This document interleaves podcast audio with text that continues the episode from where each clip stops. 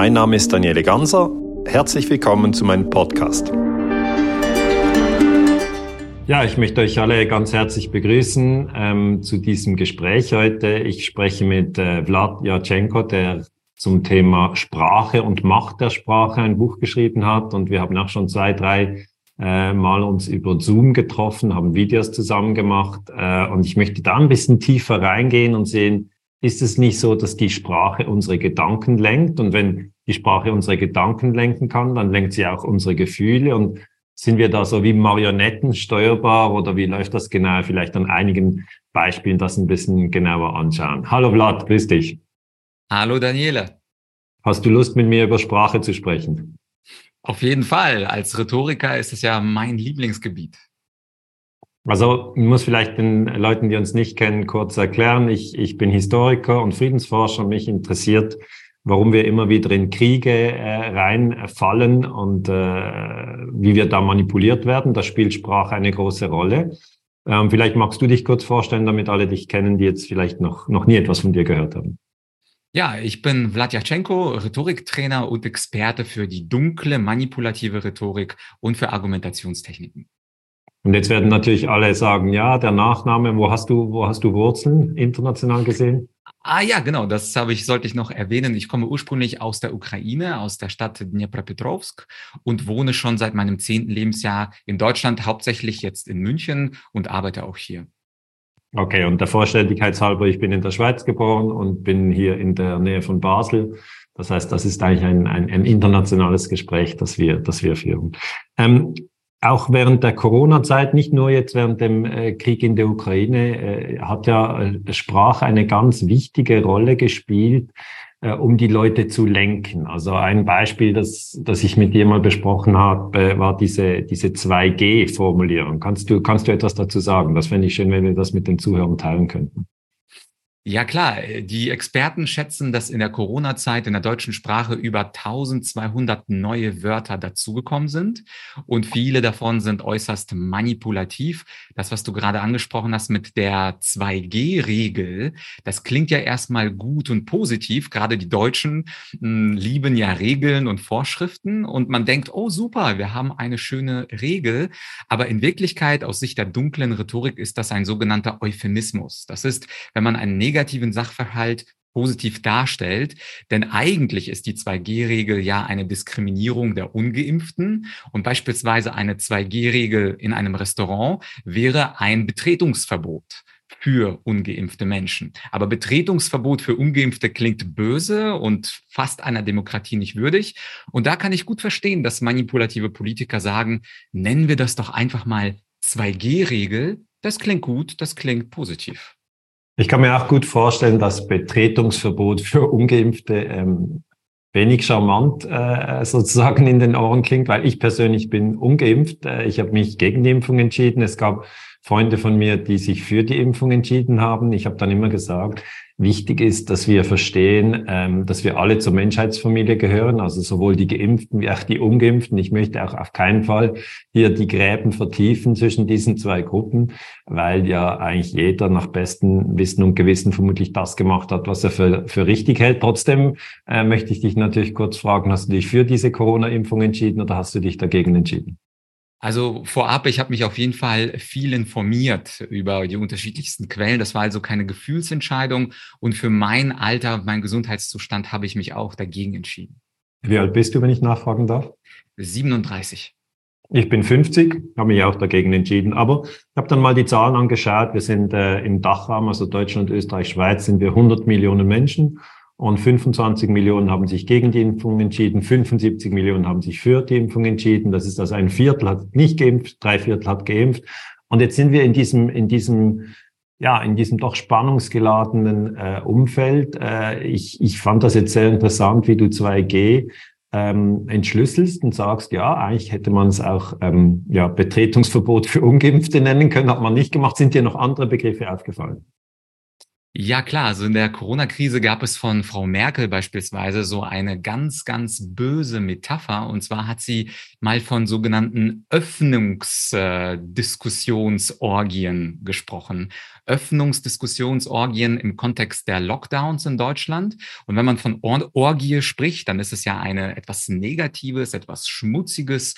Und Öffnungsdiskussion ist ja eigentlich für eine Demokratie eine schöne Sache. Also gerade eine Demokratie lebt ja vom offenen Diskurs, von Pro- und Kontraargumenten.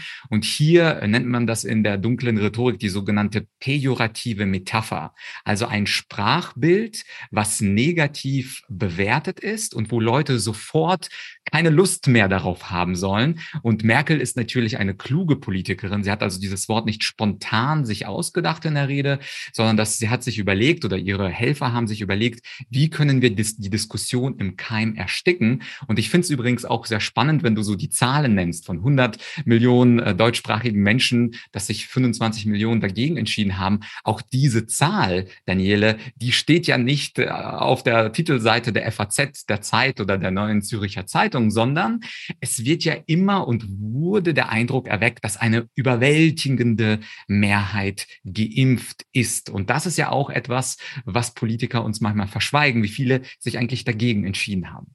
Ja, das ist auch, Vlad, für mich war das in dieser Zeit halt die wichtige Frage, wo ich mir gesagt habe, ja, wenn jetzt hier diese Impfung so angepriesen wird, ähm, was, was kann sie leisten? Äh, wo sind die Risiken? Das ist einfach das, was ich mich natürlich frage. Und jetzt im Rückblick, wenn ich zurückschaue auf das Jahr 2021, weil 2020 gab es die Impfung noch nicht, die wurde im Dezember 2020 dann das erste Mal äh, in Großbritannien eingesetzt, kam dann in die Schweiz in die USA, äh, nach Deutschland, nach Österreich. Eigentlich ist das 2021 äh, das Impfjahr für mich als Historiker und da habe ich eigentlich versucht, die Zahlen ähm, zusammenzutragen und, und, und ja, ein Viertel ist ungeimpft. Ich finde das auch eigentlich nicht, nicht wenige eigentlich. Ähm, und ich möchte aber auch nicht den Eindruck erwecken, dass jetzt das die Besseren sind und dass die Geimpften irgendwie Schlechteren sind. Ich finde auch nicht, die Geimpften sind die Besseren und die Ungeimpften sind die Schlechteren. Also ich, ich habe wirklich keine Lust, diese, diese Gräben tiefer zu machen, sondern ich möchte auch allen, die zuhören, sagen, was auch immer dein Entscheid war, ähm, ist es doch sicher spannend, einmal darüber nachzudenken, mit welchen Begriffen wir gelenkt wurden. Ähm, weil ich finde, wir werden sehr stark eigentlich durch diese mediale Darstellung ähm, eigentlich hin und her ge geschoben. Ein Begriff, der mir aufgefallen ist, ist das Wort sozial. Ja, es hieß ja dann, äh, diejenigen, die impfen, sind sozial. Äh, und äh, diejenigen, die nicht impfen, sind nicht sozial, asozial. Äh, Vlad, magst, magst, du etwas, magst du etwas darüber sagen, was dir bei diesem Begriff aufgefallen ist? Sozial, asozial, wie kommt das plötzlich zu der Impfdebatte? Mhm. Ja, diese Begriffe, die sind, diese moralisierenden Begriffe, die kommen häufig auch vor in so einem großen Diskurs in einer Gesellschaft, einen, in Umbruch. Und wie man das in der dunklen Rhetorik bezeichnen würde, ist das sogenannte Framing. Framing bedeutet, dass man einen ganz bestimmten Sachverhalt nicht komplett zeigt, sondern Frame bedeutet einen Rahmen setzen, einen ganz bestimmten Rahmen zeigt. Also beispielsweise war die herrschende Meinung, sozial ist es sich zu impfen, weil man früher auch davon ausgegangen ist, dass man äh, durch die Impfung niemanden anderen anstecken könnte. Später fand man heraus, auch äh, Geimpfte können ansteckend sein. Und dann war aber trotzdem das Argument, na ja, aber dann bin ich sozial äh, hinsichtlich der Krankenhäuser, dass ich das gesund Gesundheitssystem nicht überlaste. Und das war natürlich nur die eine Seite der Medaille. Und die andere Seite der Medaille war natürlich, dass äh, die Menschen in einer freien Gesellschaft natürlich frei über ihre Risiken und äh, Nebenwirkungen entscheiden können. Wir schreiben den Menschen ja auch nicht vor, nicht mehr Auto zu fahren beispielsweise, weil das Autofahren ja bekannterweise oder das Motorradfahren noch extremer und Extremsportarten natürlich Gefahren für sich und für andere bergen. Aber gleichzeitig hat man bei dieser Debatte gesagt, nein, nein, also hier, die, die geimpft sind, sind die Guten, das sind die Sozialen. Und dieses Framing, das passiert ja nicht nur durch diesen Begriff äh, sozial oder äh, nicht sozial, sondern auch, mich hat damals der Begriff die neue Normalität die ganze Zeit begleitet. Also dass diese Kontaktbeschränkungen, diese Ausgangsbeschränkungen, diese Lockdowns dann versucht zu verkaufen, als wäre das normal, dass wir sozusagen nicht mehr in die alte Normalität zurückkommen, wo der Mensch selbst frei Autor seines Lebens ist, sondern dass der Staat vorschreibt, wie viel Risiko und äh, wie viel Freiheit darfst du sagen. Und mein Ministerpräsident äh, Markus Söder hat ja auch vor einigen Jahren, also vor, ich glaube, eineinhalb Jahren gesagt, ohne Impfen keine Freiheit. Also das ist ein direktes Zitat von Söder, dass sozusagen die Freiheit bedingt ist durch die Impfung. Und das ist sicherlich auch, äh, Daniele, historisch ein wenig gefährlich. Da würde ich mir, mich dann eine Meinung äh, dazu interessieren, wenn man Freiheiten nur einer ganz bestimmten Kaste, die eine bestimmte Eigenschaft hat, zuschreibt und einer anderen Gesellschaftsschicht eben gar nicht. Da kannst du bestimmt auch ganz viel dazu sagen. Ja, also für mich ist das einfach das Ende der Freiheit. Weil ähm, sobald man Freiheit sozusagen an eine Bedingung knüpft, Freiheit ab Schuhgröße 40 und alle unterhalb von Schuhgröße 40 haben keine Freiheit, dann ist ja die Bedingung eine einschränkende und dann kommt man gleich äh, zur Hautfarbe gehen und sagen, diese Hautfarbe hat keine Freiheit. Oder man kann zum Geschlecht gehen und sagen, die Männer haben keine Freiheit oder die Frauen haben keine Freiheit. Oder man kann zur Religion gehen und sagen, nur die Katholiken haben Freiheit, die Protestanten aber nicht und die Juden und die Muslime auch nicht. Und wenn man so reingeht, ja, dann ist es eigentlich in der Geschichte immer eine Diskriminierung gewesen. Und das ist immer das Ende der Freiheit. Und ich war selber sehr überrascht. Ähm, ich war überhaupt überrascht, was Markus Söder alles gesagt hat. Also Söder hat ja dann, vielleicht ist dir das auch aufgefallen in Bayern, einmal hat er gesagt, äh, diejenigen, die nicht impfen, die hat er so in die, in die, in die Nähe von Terroristen äh, gerückt. Also das fand ich dann schon extrem, weil Terroristen ja bekanntlich Menschen sind, die Gewalt einsetzen gegen andere. Also ein Bus in die Luft sprengen oder ein Land bombardieren. Ähm, und das finde ich dann wirklich extrem. Dass, ich habe das so genau halt empfunden, weil ich ja umgeimpft bin. Da habe ich gedacht, ah, jetzt bin ich ein Terrorist, nur weil ich mich nicht impfen lasse. Ist dir, ist dir das auch aufgefallen oder ist das etwas, was bei dir jetzt nicht so auf dem Schirm ist? Also äh, Markus Söder in Bayern mit dieser Aussage, ungeimpfte sind, sind in der, ich, ich habe das Zitat nicht ganz im Kopf, aber irgendetwas gesagt wie, äh, wie bei der RAF und bei den Terroristen. Das ist eine schwierige Gruppe.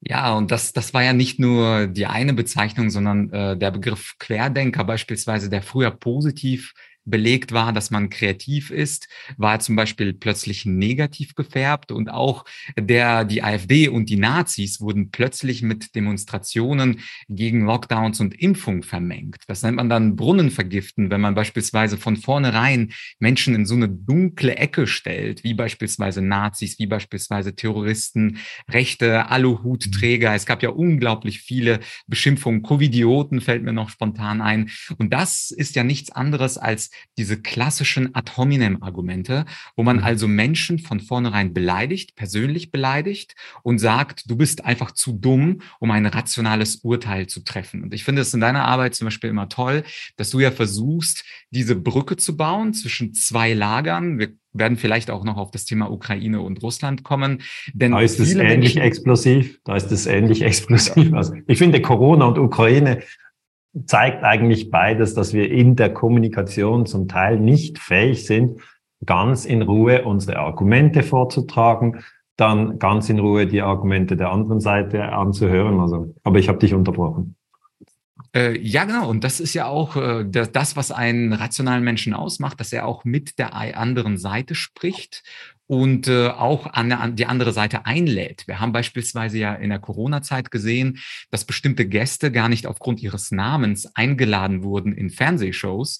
Und auf meinem Kanal, der jetzt nicht so groß ist, allein gab es sechs Strikes, also sechs äh, Zensierungen durch YouTube, wo Wen stand, hast du eingeladen? Dann will ich natürlich wissen, wen hast du eingeladen? Ja, also der erste Gast, bei dem es passiert ist, ist äh, Professor Bhakti gewesen. Ja, das war ungefähr im, im Mai 21, das, das Impfjahr, so wie du das, wie du das nennst. Und das mhm. Besondere war bei diesem Interview, äh, dass die Sperrung kam sogar im Upload-Prozess. Also ich habe das Video noch gar nicht veröffentlicht okay. und schon ging das, äh, das Interview sofort von YouTube Sperrung, Strike und dann durfte ich auch nicht mehr veröffentlichen. Und einige Themen, also es ging immer nur um Thema Impfung, wo ich dann die Sperrung bekommen habe. Wenn ich also einen Gast eingeladen habe, musste ich teilweise Interviews auf eine andere Plattform verschieben, damit YouTube nicht meinen Kanal sperrt. Und zwar darf man alles sagen. Man darf Russland kritisieren, man darf Ukraine kritisieren, man darf sogar Lockdowns kritisieren, aber die Impfung darf man auf gar keinen Fall kritisieren und alle sechs Strikes beziehen sich auf Kritik der Impfung. Ja gut, also das wirkt dann sicher auch auf uns und so werden wir so ein bisschen aufpassen, dass wir eigentlich für die freie Rede einstehen, aber gleichzeitig nicht unseren Kanal gefährden. Das ist wohl äh, scheinbar jetzt die neue Realität. Ähm, das, was ich mir natürlich äh, als Frage stelle, ist auch, und da würde mich deine Meinung interessieren, ob denn durch diese ganze Abwertung, ja, du hast gesagt, das ist eigentlich ein negativer Frame, der da gesetzt wird bei den Menschen, äh, ob durch die ganze Abwertung die Menschen auch wach geworden sind. Ich meine, wach im Sinne eines, ja, einer, einer positiven Entwicklung beim Einzelnen, dass er gemerkt hat, ah, so funktioniert das. Also man wird abgewertet, wenn man nicht sozusagen äh, im, im, Mehrheitsnarrativ äh, folgt, dann wird man abgewertet. Also ich, ich stelle die Frage natürlich mit einem, mit einem Hintergedanken, weil ich habe bei, bei den Terroranschlägen vom 11. September, habe ich gesagt, da ist noch ein drittes Gebäude eingestürzt, äh, WTC 7, das wurde gesprengt. Das ist meine Meinung. Äh, das sind meine Forschungsresultate, wo ich mich wiederum auf andere Forscher stütze. Und dann wurde ich abgewertet als Verschwörungstheoretiker. Und dann während dieser Corona-Zeit habe ich dann äh, ein E-Mail bekommen von einer Zahnärztin und die hat mir geschrieben, Herr Ganser, jetzt war ich auf dieser Querdenken-Demonstration, ich glaube in Stuttgart ähm, oder auch in Berlin, ich weiß gar nicht mehr, wo sie war, aber einfach, ich war dann dieser Demonstration, weil ich nicht äh, einverstanden bin mit den Maßnahmen, welche die Regierung verhängt hat. Und jetzt werde ich als Verschwörungstheoretikerin diffamiert und als Querdenkerin diffamiert. Und, und das tut mir weh, hat sie geschrieben, das tut mir weh. Jetzt kann ich ein bisschen nachvollziehen, was Sie da in den letzten Jahren durchgemacht haben. Und habe ich zurückgeschrieben, ja, vielen Dank, ich kenne das Spiel, diffamiert zu werden. Aber es kann eben auch dazu führen, dass man dann eigentlich wach wird, wie diese Begriffe eingesetzt werden. Also, dass man das vielleicht vorher überhaupt nicht so wahrnimmt und plötzlich durch diesen Schmerz, ja, den man dann selber erfährt, ich werde, ich werde als Aluhut äh, oder Schwurbler, das ist noch ein Wort, das auch aufgetaucht ist, Schwurbler. Ähm, also all diese Diffamierungen, was ist deine Beobachtung, Vlad? Kann das äh, bei dem oder bei derjenigen Person, die diffamiert wird, auch eine größere äh, Wachheit entfachen über, über die Macht der Sprache, was ich, was ich eigentlich letzten Endes eine gute Entwicklung fände? Mhm. Also wach auf jeden Fall. Problem ist nur, bei einigen Menschen führt diese Wachheit und Diffamierung eher zur Wut und Irrationalität und dann auch beleidigt sein. Und bei den anderen führt das eher zur positiven Wachheit, dass sie erkennen, okay, da gibt es Regierung, da gibt es Maßnahmen, die werden mit schönen Worten, mit Euphemismen, mit Framings äh, schön dargestellt, aber in Wirklichkeit schränken sie meine Freiheiten ein. Ich darf nicht mehr zur Arbeit gehen, ich darf nicht mehr rausgehen, am 21 Uhr spazieren gehen ich muss dies und jenes und sonstige Auflagen äh, beachten. Und einige werden im positiven Sinne wach. Und zum Thema beleidigt werden, das ist ein sehr wichtiges Thema auch im Internet. Also unter diesem Video gibt es sicherlich auch ein paar Leute, die sich dazu entscheiden, nicht mehr ganz sachlich mit dir oder mit mir umzugehen, egal auf welchem Kanal, von dir oder von mir. Und da würde ich vorschlagen, dass man sich folgenden, folgendes äh, Gedankenexperiment macht. Und zwar, die Beleidigung ist ja nur ein Versuch, dich zu diffamieren machen. Man muss sich aber auch immer beleidigen lassen. Beleidigung ist also keine Einbahnstraße. Wenn ich zum Beispiel zu dir sage, Daniele, du bist ein fetter Sack, was offensichtlich auch nicht stimmt, aber du könntest dich dadurch beleidigt fühlen, aber dann musst du diese Beleidigung auch akzeptieren. Du musst sie sozusagen in dein Herz lassen. Aber wir Menschen haben auch immer die Möglichkeit, uns nicht beleidigen zu lassen. Auch wenn es vielleicht im ersten Moment etwas wehtut, können wir uns trainieren, dass wir so eine Art Schutzschild aufbauen und sagen, mhm. wenn das nicht sachlich ist, dann gehe ich auch nicht darauf ein, emotional und lasse mich nicht beleidigen. Und das ist, glaube ich, eine ganz schöne Unterscheidung, weil bei mir im Kanal, auch in meinem Podcast, also es kommen sehr schlechte Bewertungen, Ein-Sterne-Bewertung, Schwurbelkanal, alles äh, Idioten und äh, so weiter und so fort. Und natürlich tut das im ersten äh, Bereich weh, aber ich muss immer diese Gewissheit haben, ich bin immer derjenige, der es zulässt. Und ich weiß nicht, wie es bei dir ist am Anfang, wo du dann als Verschwörungstheoretiker manchmal bezeichnet wurdest. Hast du dich mittlerweile daran gewöhnt oder was ist deine Strategie, um mit Hatern umzugehen? Also ich habe jetzt, wo du gesagt hast, du bist ein fetter Sack, ähm, habe ich dir das nicht geglaubt, weil halt das Setting schon so ist, dass ich weiß, dass du das nicht denkst von mir. Weißt du, wie ich meine? Aber ich kann mir schon vorstellen, dass das äh, verletzend ist für jemand, der äh, gerade so ein bisschen unsicher ist, ob er jetzt ein Kilo zu viel hat oder zu wenig. Ähm, oder jemand, der unsicher ist, ob du jetzt ihn magst oder nicht. Also ich, ich glaube, das ist einfach das, was, was etwas ausmacht. Also wir haben schon, ich glaube, zwei oder drei YouTube-Videos zusammen. Wir haben uns noch nie getroffen, wirklich. Wir sind diese YouTuber-Generation. Ähm, wir werden sicher mal treffen. Ich freue mich auch darauf. Aber wir haben eigentlich, ich, ich sage jetzt mal drei Gespräche bisher zusammengeführt. Und ich, ich weiß, dass du nicht einer bist, der unter der Gürtellinie schlägt, äh, sondern du bist einer, der sehr wach ist, der sehr interessiert ist und der eigentlich Freude hat an einem, an einem guten Gespräch, an einem wertschätzenden Austausch, wo jeder etwas Neues lernen kann. Und darum war es jetzt für mich natürlich einfach zu erkennen, dass das einfach eine, eine kleine Spielart war, die du jetzt reingeworfen hast. Wenn ähm, jemand aber mit, mit Nachdruck mich äh, als Verschwörungstheoretiker beschimpft, dann ist es bei mir schon so, dass ich dann, also zum Beispiel bei mir auf dem Wikipedia-Eintrag steht, er verbreitet Verschwörungstheorien zum 11. September. Da sage ich immer, da müsste es heißen, er ist der Ansicht, dass WTC 7 gesprengt wurde. Ja, und dann könnten ja alle sich selber eine Meinung bilden. Das wäre eine, eine sachliche Darlegung, aber Wikipedia ist gerade bei den bei den Personeneinträgen ist Wikipedia überhaupt nicht sachlich. Also wenn man jetzt Wikipedia aufruft, um, um herauszufinden, was ist die Hauptstadt von Frankreich, ja, dann steht dort Paris. Ja, okay, da ist Wikipedia sehr sachlich.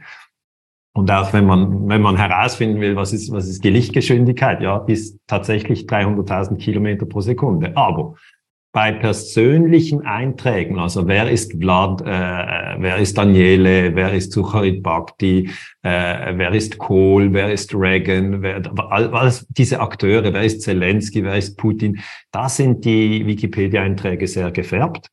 Äh, und ich habe dann einfach sehr gemerkt, ähm, dass ich wegen meiner Forschung zu 9-11 diffamiert werde. Das also war nicht zu übersehen. Und meine Technik war dann so, dass ich auch mir gesagt habe, ja, gibt es jetzt hier ein neues Sachargument, das, das mir etwas bringt zu WTC 7, ist das jetzt Sprengung oder Feuer? Und das ging gar nie auf die Sachebene, sondern da wurde wirklich gesagt, ja, Verschwörungstheoretiker, da muss man gar nicht auf die Argumente eingehen, weil ist ja klar, dass die Argumente gar nichts wert sind. Und das hat mich dann auch nicht so destabilisiert. Ähm, es ist aber trotzdem so, dass es ein gewisser Schmerz ist. Und das war vielleicht auch in diesem E-Mail von dieser Zahnärztin.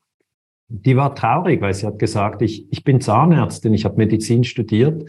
Ich, ich, ich bin der Meinung, dass sich halt Viren durch die ganze Gesellschaft ausbreiten. Also diese Idee, die heute China noch hat von, von Zero Covid, also irgendwie, wir können die Viren aufhalten, wenn wir alle in die Häuser einsperren und alle impfen, ähm, die halte ich auch für gescheitert. Und ich denke, jetzt sind wir in Europa zumindest an einem Punkt, wo wir sagen, also gut, wir leben mit dem Virus. Und das war ja eigentlich auch die, die Durchsage von, von, von Wodak oder von Bakti schon sehr, sehr früh in der Diskussion haben sie gesagt, wir, wir müssen lernen, mit dem Virus zu leben. Wir müssen lernen, natürlich, wenn wir krank sind, zu Hause zu bleiben.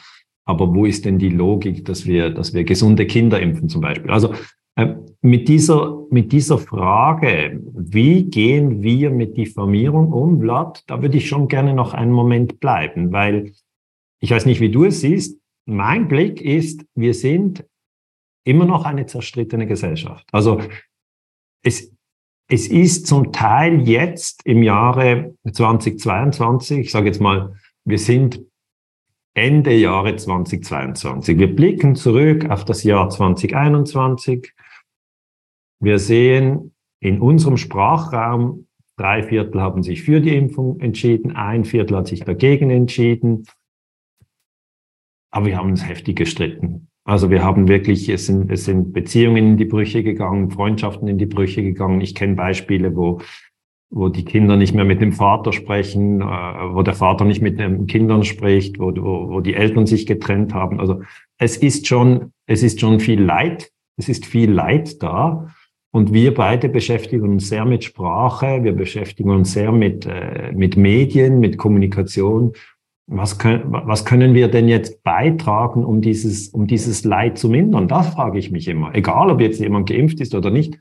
Was können wir beitragen, dass wir im 2023 vielleicht wieder zu einer besseren Kommunikationskultur Kultur finden? Also, also was Vlad wäre, was sind die Ingredienzen, was sind die Bestandteile von guter Kommunikation? Mhm. Ich äh, leihe mir mal ein schönes Zitat von Stephen Covey, der war Persönlichkeitstrainer äh, aus den USA und der hat einen schönen Spruch gebracht, der vielleicht diese zerstrittene Gesellschaft ein Stückchen zusammenbringen kann. Und das, der Satz lautet, Seek first to understand, then to be understood. Oder auf Deutsch, versuche erst den anderen zu verstehen, bevor du dann anfängst, verstanden zu werden. Und häufig, Daniele, ist es ja in einem Corona-Streit oder auch im Ukraine-Streit genau andersrum. Es treffen sich zwei Leute, die haben unterschiedliche Auffassungen und jeder mhm. versucht zuerst dem anderen seine Meinung aufzudrücken. Und dann mhm. bringt er auch Argumente und Studien und hier noch einen Blogartikel und hier noch einen Mitschnitt von YouTube und stärkt ja. seine eigene Position, während mhm. der andere zuhören muss. Und meistens drängt er es auch mit Lautstärke auf. Also der versucht so zu sprechen, nicht wie wir beide, die einander aussprechen und nur ausnahmsweise unterbrechen, sondern man versucht wirklich so mit der Kalaschnikow tu, tu, tu, tu, tu seine eigene Meinung durchzubringen. Und wenn wir allein dieses Prinzip zum Beispiel uns vornehmen, 2023 gibt's ja bald Neujahrsvorsätze, einen kommunikativen Neujahrsvorsatz, wenn jemand eine andere Auffassung hat, zum Beispiel zum Thema Ukraine-Krieg, dass man nicht sagt, okay, das ist meine Meinung, sondern dass man sagt, okay, was ist deine Meinung? Und das Schöne ist, das machen wir ja nicht, weil wir Mutter Teresa sind und weil wir so gut und moralisch und toll sind, sondern das hat auch einen schönen Nebeneffekt. Ich mache das ja schon seit einigen Jährchen. Wenn ich dem anderen Zeit zu sprechen gegeben habe, dann wirkt diese Gegenseitigkeit, diese Reziprozität und der andere sagt, okay, der hat mich jetzt drei, vier Minuten aussprechen lassen. Ich glaube, das wäre fair, wenn der, wenn der Vlad beispielsweise oder der Daniele jetzt auch mal drei, vier Minuten am Stück seine Sicht der Dinge darstellen kann kann. Und das verändert den Diskurs komplett. Erstens, es nimmt den Druck raus, wer muss ja. zuerst gewinnen und seine Sichtweise bringen. Und zweitens, das erlaubt der anderen Partei auch Raum zu geben und der anderen Seite auch zuzuhören. Und das wäre für mich, das ist nicht mein Prinzip. Stephen Covey kriegt den Credit, aber eigentlich ist es ein altes, antikes Prinzip, dass man den anderen erst aussprechen lässt und womöglich sogar erkennt, Daniele, dass der andere teilweise Recht hat. Das ist ja auch etwas, was du in, glaube ich, unserem ersten oder zweiten Interviews so schön formuliert hast, dass die Leute selten zu 100 Prozent Recht haben. In einem der Interviews hast du gesagt, wo hat der andere denn teilweise Recht? Das kann ich aber nur rausfinden, wenn ich ihm auch zuhöre. Ja, also ich finde, ich finde das ein super Prinzip. Ich glaube, da, da sind wir einfach auch auf der gleichen Wellenlänge. Also ich sehe es ja auch wie du ähm, dass natürlich das Zuhören wichtig ist, ähm, das Versuchen zu verstehen, was denn die Position des anderen ist. Also wir, wir sind äh, fünf Freunde, die sich immer treffen jeden Monat. Wir kennen uns über 30 Jahre und von den fünf haben zwei geimpft und drei haben nicht geimpft. Ich bin bei den drei, die nicht geimpft haben. Die anderen zwei haben geimpft. Das heißt, ähm, war jetzt nicht repräsentativ, weil normalerweise waren ja die Ungeimpften der Minderheit, aber in dieser, in diesem Freundeskreis, alle, alles Männer im gleichen Alter in etwa, ähm, haben wir ganz offen darüber gesprochen und hat wirklich jeder natürlich auch sehr viel Redeanteil gehabt und hat gesagt, du, nein, ich sehe das anders. Ich habe wirklich gehört, dass diese Impfung vor schweren äh, Verläufen schützt.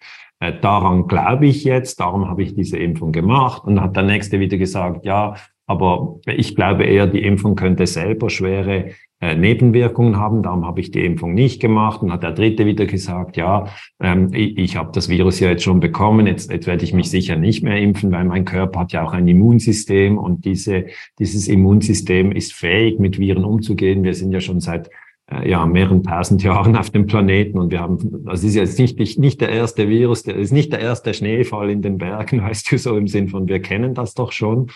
Und das ist eigentlich das Prinzip, das du ansprichst. Und das, das ist das Zuhören. Und äh, ich finde dort eigentlich auch, dass das funktioniert. Also wir waren ja dann am Schluss nicht einig. Es haben nicht die einen gesagt, jetzt hast du mich überzeugt, jetzt mache ich so, sondern ich, so wie ich mich erinnere, war es so, dass wir irgendwann gesagt haben, komm, also äh, jetzt haben wir äh, zwei Stunden zu Corona gesprochen, jetzt, jetzt sprechen wir mal ähm, übers Geschäft oder wir sprechen über die Ferien oder über die Frauen und einfach andere Themen, die uns beschäftigen.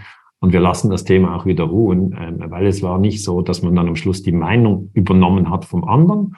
Und man hat sich das zumindest angehört. Darum finde ich das ein ganz wichtiger Punkt, dass man, dass man dieses Zuhören, irgendwie haben wir scheinbar das Zuhören verlernt im 2021 oder ich, ich weiß nicht genau, was passiert ist, aber es ist schon etwas, es sind schon Dinge grässlich falsch gelaufen. Also was ich denke, die, das ist mit Händen zu greifen. Und ich habe wirklich das Gefühl, wir sind noch nicht, wir sind noch nicht wirklich an dem Punkt, wo jeder wieder sich getraut, in aller, in aller ja, Freundlichkeit seine eigene Meinung zu sagen, weil einige haben wirklich Angst, wenn sie eine abweichende Meinung vertreten, dass sie dann einen Shitstorm ernten. Also ich habe wirklich ein bisschen diesen Eindruck. Ich weiß nicht, wie du es wahrnimmst, aber im Moment habe ich das Gefühl, sind die Leute so noch am Taktieren. Mit, je, mit wem kann ich über Corona sprechen? Mit wem kann ich über die Impfung sprechen? Mit wem kann ich über die Ukraine sprechen? Mit wem kann ich über Waffenlieferungen sprechen? Also ich meine, das sind alles einfach heiße Eisen. Absolut. Und Stichwort heißes Eisen. Ich hätte zum Schluss äh, unseres Gesprächs noch eine Frage an dich. Und zwar bei der Propaganda. Da bist du ja als Historiker Experte. Stellt natürlich jede Kriegspartei, also Ukraine und Russland in diesem Fall, natürlich eine völlig andere Realität dar. Also die Ukrainer beispielsweise sprechen von sehr vielen russischen toten Soldaten und äh, sagen gar nicht, wie viele der eigenen gefallen sind. Russland macht das umgekehrt, sprich, dass wir immer täglich vorwärts äh, Geländegewinne haben und spricht wiederum nicht offen über die Zahlen der gefallenen Soldaten. Und wenn du, wenn wir uns die Geschichte anschauen, das ist nicht der erste und leider auch nicht der letzte Krieg. Ein aufgeklärter Bürger, was, wo oder wo sollte er sich denn informieren? Weil offensichtlich ist es ja so, dass nicht alle Medien neutral berichten. Und du hast auch angedeutet, auch Wikipedia ist bei politischen Fragen physikalisch ja, chemisch ja, aber politischen Fragen nicht unbedingt die allererste Adresse. Was ist so dein Tipp, wenn sich jemand zum Beispiel mit dem heißen Eisen Ukraine-Krieg beschäftigen möchte, wo informierst du dich persönlich? Und dann sage ich vielleicht noch ein, zwei Quellen, wo ich mich auch gerne informiere. Also beim Krieg in der Ukraine ist jetzt nicht die Frage, ob man impft oder nicht, sondern da ist die Frage, ob Deutschland Waffen liefern soll in die Ukraine oder nicht. Ich habe da eine klare Position. Ich sage, Deutschland sollte keine Waffen liefern äh, in ein Kriegsgebiet, weil Waffen, ähm, äh, wenn man Waffen in ein Kriegsgebiet liefert, verlängert das den Krieg und eigentlich ein Krieg erzeugt dann viel Leiden, wenn er sehr lange läuft. Das ist meine Analyse. Äh, und ich sage auch immer, es gab 2014 einen Putsch und über diesen Putsch äh, hört man sehr, sehr wenig. Das heißt, da muss man wirklich ein bisschen selber tief graben. Man muss Victoria Nuland als Stichwort eingeben. Dann findet man da wieder sozusagen um diesen Namen herum findet man wieder Fakten, was da eigentlich im, Februar 2014 passiert ist. Und ich rate eigentlich allen Menschen, dass sie auf die Zeitachse gehen. Also, dass sie sagen, okay, ich verstehe, am 24. Februar 2022, also jetzt in diesem Jahr, ist Russland in der Ukraine einmarschiert. Für mich ist diese Invasion illegal. Ich hätte es auch illegal gefunden, wenn Zelensky am 24. Februar 22 in Russland einmarschiert ist. Also immer wenn ein Land in ein anderes Land einmarschiert, ist für mich illegal. Ich bin jetzt Schweizer. Du hast Ukra Wurzeln in der Ukraine. Für dich ist nochmal sicher irgendwie ähm, ja, irgendwie direkter, ja, äh, das Thema. Aber ich habe das auch zum Vietnamkrieg, hatte ich die gleiche Position. Es ist illegal, dass die USA Vietnam bombardiert haben. Es wäre auch illegal gewesen, wenn Vietnam die USA bombardiert hätten. Oder Deutschland hat Serbien bombardiert, 99, das war illegal. Ähm, das war noch unter Gerhard Schröder und Joschka Fischer. Wenn jetzt Serbien 99 Deutschland bombardiert hätte, wäre es auch illegal. Du weißt, ich, ich drehe einfach immer die Positionen um und sage, aber dann sieht man es doch, dass es illegal ist. Aber ich sage, um sich ein umfassenderes Bild äh, zu machen, sollte man ein bisschen zurückgehen und dann schauen, was ist denn diese acht Jahre Bürgerkrieg, was ist denn da passiert und was ist mit der NATO-Osterweiterung passiert? Und das ist das Erste, was ich rate. Das Zweite ist, dass man eigentlich ausgewiesene Experten suchen muss. Und einer, den ich sehr schätze, ist Jacques Beau. B-A-U-D geschrieben. Das ist ein Schweizer, der hat im strategischen Nachrichtendienst gearbeitet. Und wenn ich mal so einen, einen Namen habe, wo ich merke, der ist interessant, dann gebe ich den auf YouTube ein. Ich gebe den äh, auch unter in einer, in einer Suchmaschine ein und, und schaue mir dann seine Analysen an. Oder dann schaue ich mir Michael Lüders an, den ich, den ich sehr schätze. Ähm, ich schaue mir eigentlich immer Vorname, Nachname und dann kombiniert was sagt die Person dazu? Also Noam Chomsky zum Beispiel, ein Kritiker vom amerikanischen Imperialismus, den schaue ich mir an. Ja, es ist ähnlich wie bei Corona. Da habe ich mir Bhakti und Wodak angeschaut und dann habe ich mir Drosten und Söder angeschaut. Und sobald man mehrere Stimmen hat, ja, also Spiegel und Antispiegel lesen oder ARD und, und RT Deutsch äh, anschauen und aus dieser Spannung heraus erst kann man sich sagen, hm, was ist vielleicht passiert? Man weiß es dann immer noch nicht ganz sicher, aber man hat, man hat auf jeden Fall zwei unterschiedliche Narrative. Also bei Corona ist das eine Narrativ, du musst impfen, es ist das einzig Richtige. Sozusagen das Regierungsnarrativ von, von äh, Professor Drosten äh, äh, publik gemacht. Und äh, Bhakti und Wodak, Professor Bhakti sagt, du darfst auf keinen Fall impfen, die Impfung ist gefährlich. Und da bist du die, zwischen diesen zwei Stimmen und überlegst dir, was soll ich jetzt tun? Und bei der Ukraine ist auch wieder so, ARD sagt eigentlich wie Bundeskanzler Scholz, wir müssen äh, Waffen liefern, das ist das einzig Richtige. Ähm, und äh, sozusagen äh, Gegenstimmen sagen, nein, äh, also das dürfen wir auf keinen Fall tun. Und das ist eigentlich die Technik, die ich immer anwende. Da habe ich auch bei 9-11 angewendet, bei WTC 7, Feuer oder Sprengung. Also was sind jetzt die Argumente für Feuer, was sind die Argumente für Sprengung? Und dann, dann halte ich diese, dieses Spannungsfeld auch eine Zeit lang aus. Ja, ich sage dann nicht, ich muss das jetzt heute entscheiden, sondern ich sage, hm, interessant. Die einen wollen das, ja, verstehe ich irgendwie. Ah, die anderen wollen das. Ja, verstehe ich irgendwie auch. Ja, jeder hat irgendwo teilweise recht. Es gibt immer Argumente für beide Seiten. Und dann aber nach äh, einer gewissen Abwägung entscheide ich mir, mich selber und wenn ich dann selber entschieden habe, weiß ich aber auch, dass die andere Seite auch Argumente hat. Und dann bleibe ich hoffentlich tolerant und, und schrei die nicht an oder, oder würdige die nicht herunter mit, mit diffamierenden Begriffen, weil ich weiß ja, die haben auch äh, sich etwas überlegt. Ja, und äh, von meiner Seite auch gerne zwei Namen, weil ich informiere mich auch, Noam Chomsky war auch bei mir auf dem Kanal zu Gast und wurde leider auch häufig diffamiert als alter, kranker, seniler Mann. Und das waren. Und er gelöscht dann auch? Hat YouTube Chomsky gelöscht oder das nicht? Nur, bei mir löscht YouTube nur impfungsrelevantes Zeug. Mhm. Das bedeutet, er ist äh, draufgeblieben, aber es mhm. gibt sehr viele Leute, die sofort ad hominem, also zur Person attackieren. Er hat hm. beispielsweise mhm. den Krieg in der Ukraine als ein verrücktes US-Experiment bezeichnet. Und da gab hm. es auch sehr, sehr viel Hasskommentare gegen Noam Chomsky. Und äh, was wir vorher gesprochen haben, äh, man muss sich fragen, wenn da kein Sachgehalt drin steckt, dann würde ich sagen, muss man diesen Kommentar auch nicht allzu ernst nehmen. Wenn jetzt jemand mhm. aber sachliche Kritik hat, dann äh, sehr, sehr gerne. Und von meiner Seite auch zwei Namen, die ich sehr schätze in diesem Ukraine-Russland-Krieg, auch in dieser historischen Einordnung. Das ist einmal die Historie, äh, Historie, Historikerin Anne Applebaum. Die war mhm. immer sehr kritisch Russland gegenüber, also noch lange, noch 10, 20 Jahre vor dem Krieg und mhm. gleichzeitig auch Timothy Snyder, der auch mhm. wunderbare Vorlesungen zur Geschichte der Ukraine hat, der auch, wie du sagst, zurückgeht. Beim Thema Putsch, da waren wir uns schon im letzten Interview nicht ganz einig. Da habe ich eine ganz andere Ansicht, dass, mhm. ähm, äh, dass die Mehrheit der Ukraine den Europakurs bevorzugen. Das brauchen wir jetzt jetzt nicht nochmal auf, ähm, aufdrehen, aber wenn die Leute jetzt von uns diese paar Namen hören, also von meiner Seite Anne Applebaum, einfach mal ähm, eingeben zu, mit dem Stichwort Ukraine oder Timothy Snyder mit dem Stichwort Ukraine, dann hat man ja diese Pro-Contra und saugt sich das für sich heraus, was der Experte sachlich argumentiert hat. Und in einigen Punkten gebe ich Norm Chomsky recht, in einigen Anne Applebaum. Einige Punkte machen auch keinen Sinn, wenn ein Experte oder ein Professor sie sagt. Und genau das ist ja die glaube ich, die richtige Herangehensweise. Also erstens sich unterschiedliche, wie bei der Corona-Krise, unterschiedliche Experten auch komplett anhören, nicht sofort wegklicken und sagen, du bist dumm, das ist ein scheiß Experte, der Professor hat keine Ahnung, sondern sich mal wirklich diese 40, 50 Minuten zu geben und mhm. gleichzeitig, was du auch ganz richtig gesagt hast, jetzt nicht nur auf den Februar zu gucken, wo der Krieg begonnen hat, sondern gerne zurückgehen bis 2014, gerne auch zurückgehen zum Bud Budapester Memorandum, gehen zurückgehen zur Unabhängigkeit, gerne zurückgehen auch zum Golodomor, also zur, zur Hungerkatastrophe in der Ukraine, gerne auch zurückgehen zur Gründung der Sowjetunion, unter welchen Bedingungen sie stattgefunden hat. Mhm. Und dann hat man ein immer kompletteres Bild. Und ich glaube, wenn man das hat, kann man dem anderen auch mit viel mehr Gelassenheit zuhören und ihn sozusagen kommen lassen argumentativ, weil man ja die Gewissheit hat, ich habe meine Information, mal gucken, was du so sagst.